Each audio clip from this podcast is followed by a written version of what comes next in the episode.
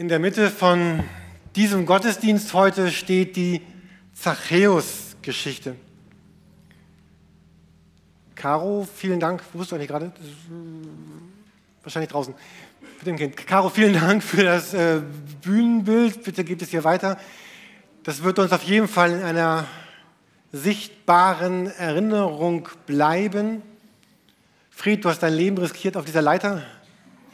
Danke, Zachäus. Die Idee zu diesem Thema kam von dir, Benny. Du bist einer der Väter der Kinder, die heute gesegnet wurden, also einer der Väter der Familien der Kinder, die heute. Sonst ist es ja. Ähm, ich möchte gleich noch ein paar, ein paar Worte sagen, was, was mir diese Begebenheit bedeutet aus der Bibel. Aber ich möchte dich einfach bitten, Benny, anzufangen. Warum haben wir diesen Text heute gesehen? Was hat dich so sehr bewegt daran? Ja, genau. Einfach ein paar Gedanken von dir. Gerne jetzt. Sehr gerne. Genau, wir haben die Geschichte der Begegnung von Zachäus und Jesus vorhin schon ganz anschaulich hier gesehen. Ähm, was war eigentlich das Besondere an dieser, an dieser Begegnung zwischen Zachäus und Jesus? Ähm, Zachäus war im, im Volk, also bei den Leuten, war er überhaupt nicht gut angesehen. Er war Zöllner, er war von den Römern, die damals das Land besetzt hatten, eingesetzt. Er kassierte Zölle, Tribute, ähm, nahm den Leuten Geld ab. Das war schon mal ein Grund, warum er nicht beliebt war. Nun war das aber bei den Zöllnern in Jerusalem und auch in Jericho war es auch so, die haben einfach diese Zölle und Tribute nochmal für ihre Zwecke erhöht. Also sie haben den Leuten mehr abgenommen, als sie eigentlich sollten. Das hat ihn noch unbeliebter gemacht. Und vom religiösen Gesichtspunkt her war es auch so, dass die Menschen einfach gemurrt haben, weil ja diese Zöllner, diese Steuereintreiber, die waren als Sünder verschrien. Und Jesus, wie ist der mit diesen Vorurteilen, die, die da dort im Raum schwebten, wie ist er damit umgegangen? Ganz einfach, er ist auf Zachäus zugegangen, hat gesagt, hey, ich spreche trotzdem mit dir, ich, ich gebe nichts darauf, was die Leute über dich sagen, sondern ich mache mir mein eigenes Bild, ich will wissen, wie ist deine Einstellung zu mir? Was willst du über, über Gott hören? Und er ist sogar mit in sein Haus gegangen. Und ihm war es egal, was die Menschen drumherum gesagt haben. Da waren bestimmt viele, die gemurrt haben. Um zu sehen, was Vorurteile mit uns machen, würde ich gerne noch eine kleine andere Geschichte erzählen. Und zwar die Geschichte vom Axtdieb. Da war ein Mann, der konnte seine Axt nicht finden. Und er suchte und suchte und suchte aber nichts war da. Da kam in ihm der Verdacht auf, der Nachbarssohn könnte seine Axt gestohlen haben. Nun sah er den Nachbarssohn am Haus vorbeigehen und der Nachbarssohn ging wie ein Axtdieb. Der Nachbarssohn unterhielt sich mit anderen Menschen und er redete wie ein Axtdieb. Überhaupt alles, was er machte und tat, das waren die Handlungen eines Axtdiebes. Am Abend fand dann der Mann seine Axt unter einem großen Stapel Holz. Und am nächsten Tag begegnete er wieder dem Sohn des Nachbarn. Der ging nicht wie ein Axtdieb und er redete auch nicht mehr wie ein Axtdieb, sondern wie ein ganz normaler Nachbarssohn.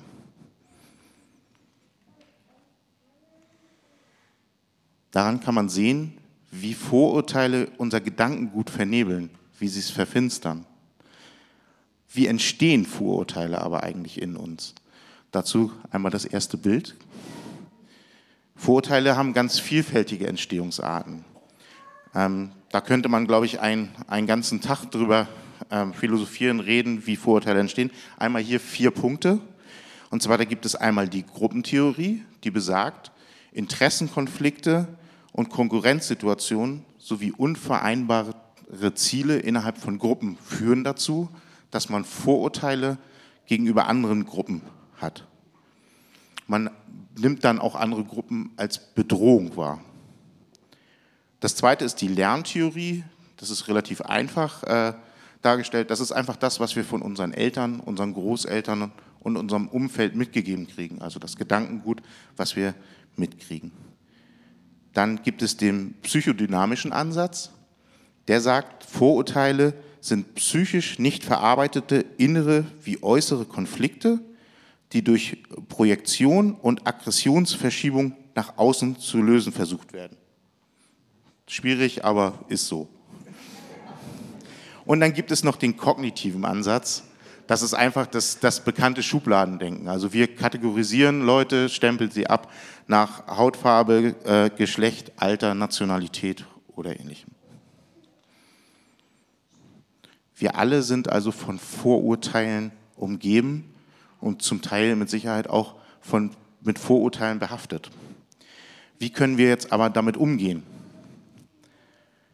Ähm, ich bin am Sonntag aus Dresden zurück nach Hamburg gefahren im Zug und ähm, gegenüber, ich saß an so einem Tischplatz, setzte sich eine junge Frau hin und klappte ihren Laptop auf. Und auf diesem Laptop war ein Aufkleber. Einmal das nächste Bild wieder. Kein Mensch ist illegal. Da habe ich gedacht, ja, das ist so eine Art, wie wir damit umgehen können, dass wir einfach sagen, alles sind Menschen, keiner ist illegal, also keiner ist zu Unrecht hier oder dort oder einfach hier in dieser Stadt unterwegs. Wie ging Jesus aber mit diesem Thema um oder was rät er uns dazu? Wie er damit umging, haben wir schon gesehen, er ging auf Zachäus zu. Was rät Jesus uns, wie wir mit Vorurteilen umgehen können? In Lukas 6, Vers 36 und 37 macht er zu diesem Thema eine sehr gute und für mich sehr, ja, sehr klare Aussage. Ich lese zuerst mal den Vers 37. Und richtet nicht, und ihr werdet nicht gerichtet werden. Und verurteilt nicht, und ihr werdet nicht verurteilt werden. Lasst los, und ihr werdet losgelassen werden. Also kommen wir wieder auf dieses zurück. Kein Mensch ist illegal. Wir sollten nicht richten. Wir sollten uns kein vorschnelles Urteil über jemanden bilden. Und wie wir das schaffen können, also wie wir diese Richterrolle loslassen können, das sagt er schon davor in Vers 36. Da sagt er nämlich, seid nun barmherzig, wie auch euer Vater barmherzig ist.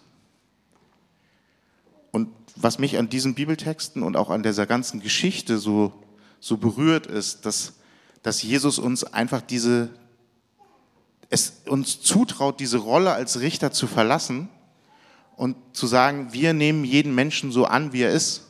Wir gucken nicht auf das Äußerliche. Wir, wir nehmen einfach jeden Menschen, wir gehen auf ihn zu und können das auch, auch ausstrahlen. Und auch wenn Barmherzigkeit vielleicht so ein, ein schweres Wort ist für manche, so hochtrabend, also meine Frau kann auch mit Barmherzigkeit, ist immer für sie so groß und so weit.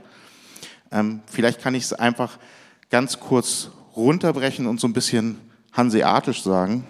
Ich habe mir vor kurzem ein T-Shirt bestellt, was das ganz gut aussagt.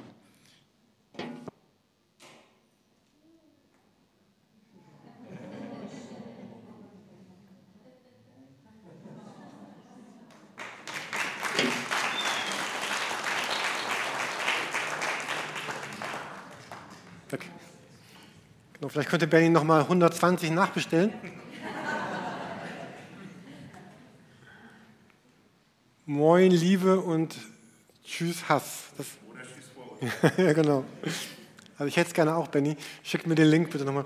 Ähm, Im Grunde geht es genau um das, äh, was Benny eben genannt hat, dass das Einnehmen einer, einer neuen Rolle.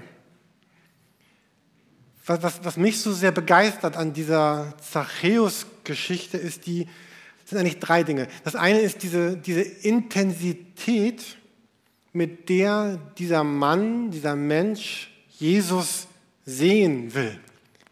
Zachäus will Jesus unbedingt sehen. Ganz. Um jeden Preis. Vielleicht könnt ihr bei allen Leitern, die ihr in Zukunft trefft, an, Fred denken, auf dieser Leiter mit diesem Anstoß. Ja, ich, ich will unbedingt Jesus. Also, wenn ihr es nicht gesehen habt, hinter, dem, hinter der Wand stand eine Leiter, ne? also er ist da nicht hochgesprungen. Also diese Intensität, ich will unbedingt Jesus sehen. Und Zachäus war auf diesem, diesem Baum und er war dort aber auch versteckt und er war dort auch verborgen. Er wollte verborgen bleiben vor den anderen. und irgendwie auch verborgen bleiben vor Jesus. Und dennoch hatte er diese ganz starke Sehnsucht, ich, ich möchte Jesus sehen. Und er hat geahnt, hier ist eine Chance einer Veränderung meines gesamten Lebens. Diese Frage, wie gelange ich zu dem Frieden, nach dem sich mein ganzes Leben sehnt, den Frieden mit mir, den Frieden mit anderen, aber vor allen Dingen diesen Frieden mit Gott selber. Und wie gehe ich um mit diesen ganzen Zerrissenheiten und dem Chaos und den, und den Kämpfen in meinem Herzen, was gar nicht so aufgeräumt ist, wie ich nach außen hin vielleicht erscheine. Das Erste, was mich berührt, ist diese unbedingte Intensität, mit der jemand unbedingt Jesus sehen möchte. Und das Zweite ist diese unbedingte Zuwendung von Jesus. Jesus wusste, wer da auf dem Baum sitzt. Er wusste, zu wem er zum Essen gehen würde. Und er wusste, was die anderen Menschen davon halten würden, dass er genau das tut. Benny, du eben gesprochen über Urteile und Vorurteile. Ich finde, in dieser Geschichte, sie geht ja noch weit über Vorurteile hinaus. Hier könnte man ja sagen, hier wäre ein Urteil ja wirklich angemessen. Da ist ein verwerflicher, unangenehmer Mensch, der andere betrogen und ausgenutzt hat. Das war kein edler Mensch und das war auch kein schöner Mensch. Und das war ein Mensch, wo man zu Recht den Kopf schütteln konnte, wie es ja auch diese Bevölkerungsgruppe hier so ganz stark getan hat. Und genau zu diesem Menschen sagt Jesus, komm runter, komm her zu mir. Und ich frage mich, was wäre eigentlich passiert, wenn Zachäus auf diesem Baum geblieben wäre? Was wäre passiert, wenn er nicht heruntergestiegen wäre?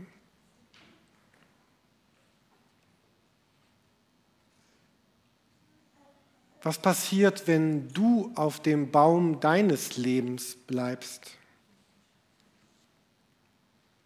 Und wenn Jesus dir sagt, komm runter. Ich will mit dir reden, ich will mit dir essen, ich will mit dir leben, ich will in dein Herz. Und wenn du auf dem Baum deines Lebens bleibst, in Not, in Versagen, in, Schuld, in Schmutz, in Zerrissenheit, in Gebrochenheit, und du bist dort gut verborgen vor den anderen, gut verborgen vor dir selber, gut verborgen vor Jesus. Es gibt eine unbedingte Zuwendung von Jesus zu einem Zachäus, der reagierte. Und genauso gibt es die zu mir. Und er fragt, Jürgen, Olaf, Timmy, ich sehe euch gerade, reagiert. Ich weiß, ihr habt schon mal reagiert, aber reagiert doch wieder. Kommt doch wieder runter von dem Baum.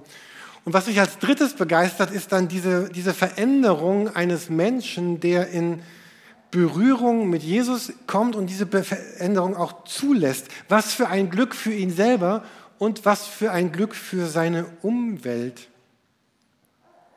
Die, unsere Welt wird dann anders werden, wenn Menschen aus ihrem Glauben heraus handeln. Ich habe gestern diese Werbung gesehen für die Zeit, die neue Zeit, Plädoyer für den Anstand heißt es dort. Es ist nicht nur Donald Trump, die Welt ist rücksichtsloser geworden und die Frage drängender denn je, was kann der Einzelne dagegen tun? Und hier in dieser Zachäus-Geschichte, da sehen wir, was ein Einzelner dagegen tun kann. Er kann die, die Weintrauben von seinem Tisch nehmen und sie verteilen. Er kann das, was er Ungerechtes getan hat, wieder gut machen. Er kann seine Urteile über andere in Frage stellen und ebenso die Grenzen, die man seinem eigenen Herzen zieht über andere, über die, die anders denken, die, die anders aussehen, die woanders herkommen, die anders glauben, die anders leben, die anders sind als ich und kann sagen, ich übernehme Verantwortung und ich teile die Menschen nicht mehr ein in das sind die Liebenswerten und das sind die nicht so Liebenswerten. Aber was für ein Glück für ihn selber. Was für ein Glück war das für sein Herz.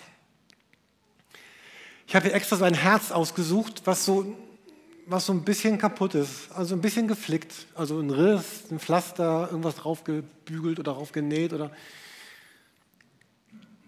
Aber das beschreibt doch auch die Wirklichkeit unseres Lebens, oder nicht? Auch die Wirklichkeit unseres Herzens.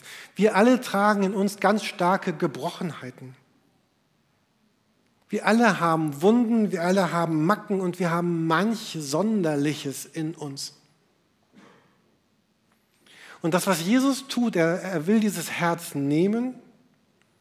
Und ich stelle mir das so vor, wie er das so liebevoll und geduldig in seine Hand nimmt und daraus etwas Neues formt. Er, er verbindet es, er flickt es, er macht es heil, er belebt es und irgendwann wird es auch vielleicht wieder noch mehr gesund sein als dieses Herz, was wir hier vorne sehen.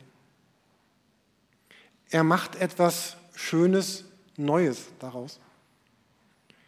Was für ein Glück für uns und was für ein Glück für die Welt, wenn du es zulässt, wenn ich es zulasse, dass, mein, dass Jesus mein Herz vielleicht zum ersten Mal oder immer wieder neu macht.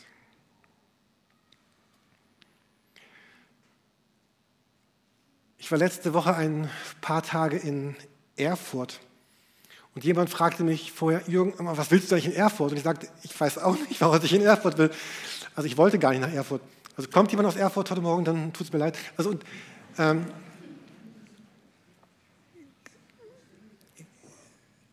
Werbeblock, zwei Tage Erfurt ist super. Ähm, nehmt euch ein Zimmer irgendwo in der Altstadt in Erfurt. Ihr könnt zwei Tage ohne Bus und ohne Bahn eine eine wunderbare Stadt erkunden und erleben.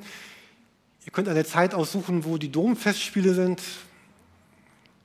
Verdi unter freiem Himmel, einfach zu empfehlen. Aber in der Altstadt in Erfurt, und das ist auch der einzige Teil von Erfurt, in dem ich war, die Altstadt, gibt es die sogenannte Predigerkirche. Und dort an der Nordwestseite ist eine Tür, man nennt sie auch die Meister-Eckhart-Tür. Und auf dieser Tür steht ein Bibelvers.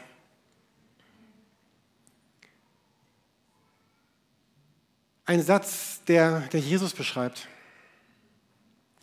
Das Licht leuchtet in der Finsternis. Auf der zweiten Seite der Tür, das Bild ist hier nicht. Und die Finsternis hat es nicht erfasst.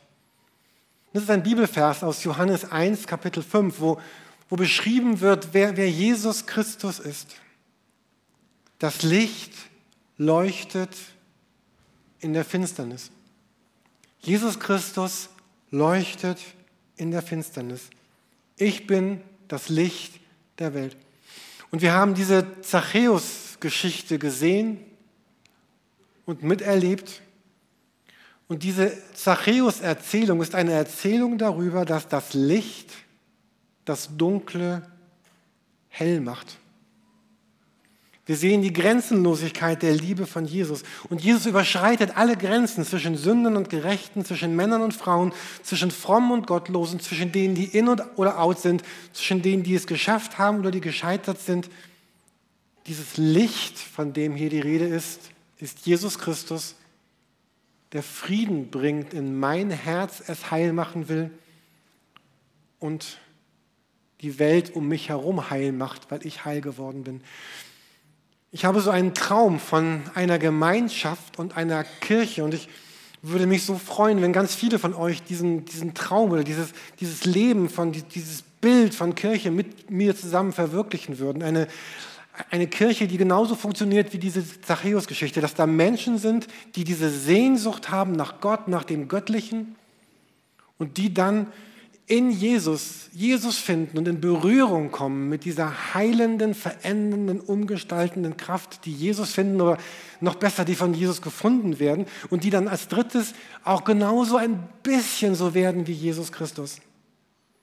Und die dann zu sagen, wir bilden eine Gemeinschaft der, der Güte, der Wiederherstellung, der Erneuerung, der Barmherzigkeit und der Vergebung wo Menschen sind, die einander aufhelfen, liebevoll ihren Weg zu gehen, sich zu begleiten durch dieses trubelige Leben hindurch und selber in Gemeinschaft zu Hause erleben und anderen ein Zuhause schenken, die sich und anderen gut tun. Die Band kann schon einmal nach vorne kommen und ich habe jetzt nur noch vier Worte hier stehen. Ich sage ein, bisschen mehr. Hier steht Einladung zur Umkehr und zur Erneuerung. Ich habe mir das so vorgestellt, dass, dass ganz viele heute Morgen auf diese Einladung dieser Zachäus-Geschichte antworten. Vielleicht bist du so einer, wie dieser Zachäus in der ersten Szene war, der auf diesem Baum saß und der gar nichts wusste von Jesus. Und vielleicht ist, ist heute Morgen der Tag, wo du sagst, ich, Jesus, ich will es versuchen mit dir. Ich will, ich will dich sehen. Ich will an dich glauben. Ich möchte dir begegnen. Ich, ich will, dass du in mein Herz kommst. Und vielleicht bist du jemand, der so ist wie der Zachäus am Ende der Geschichte, der, der eine berührende Begegnung mit Jesus gemacht hat und der jetzt dort sitzt vor seinem Teller mit Trauben und sagt, ich, ich will das, was ich habe, bringen. Ich will das geben an, an, an Menschen, die es genauso wenig wert sind wie ich und die genauso würdevoll, bedeutungsvoll und liebenswert sind, wie ich es bin. Und ich wünsche mir diese beiden Entscheidungen heute Morgen, dass Menschen sagen, ja, ich möchte Jesus zum ersten Mal oder neu finden und ich möchte Teil einer Gemeinschaft sein, die Erneuerung, Barmherzigkeit und Vergebung in diese Welt bringt. Amen.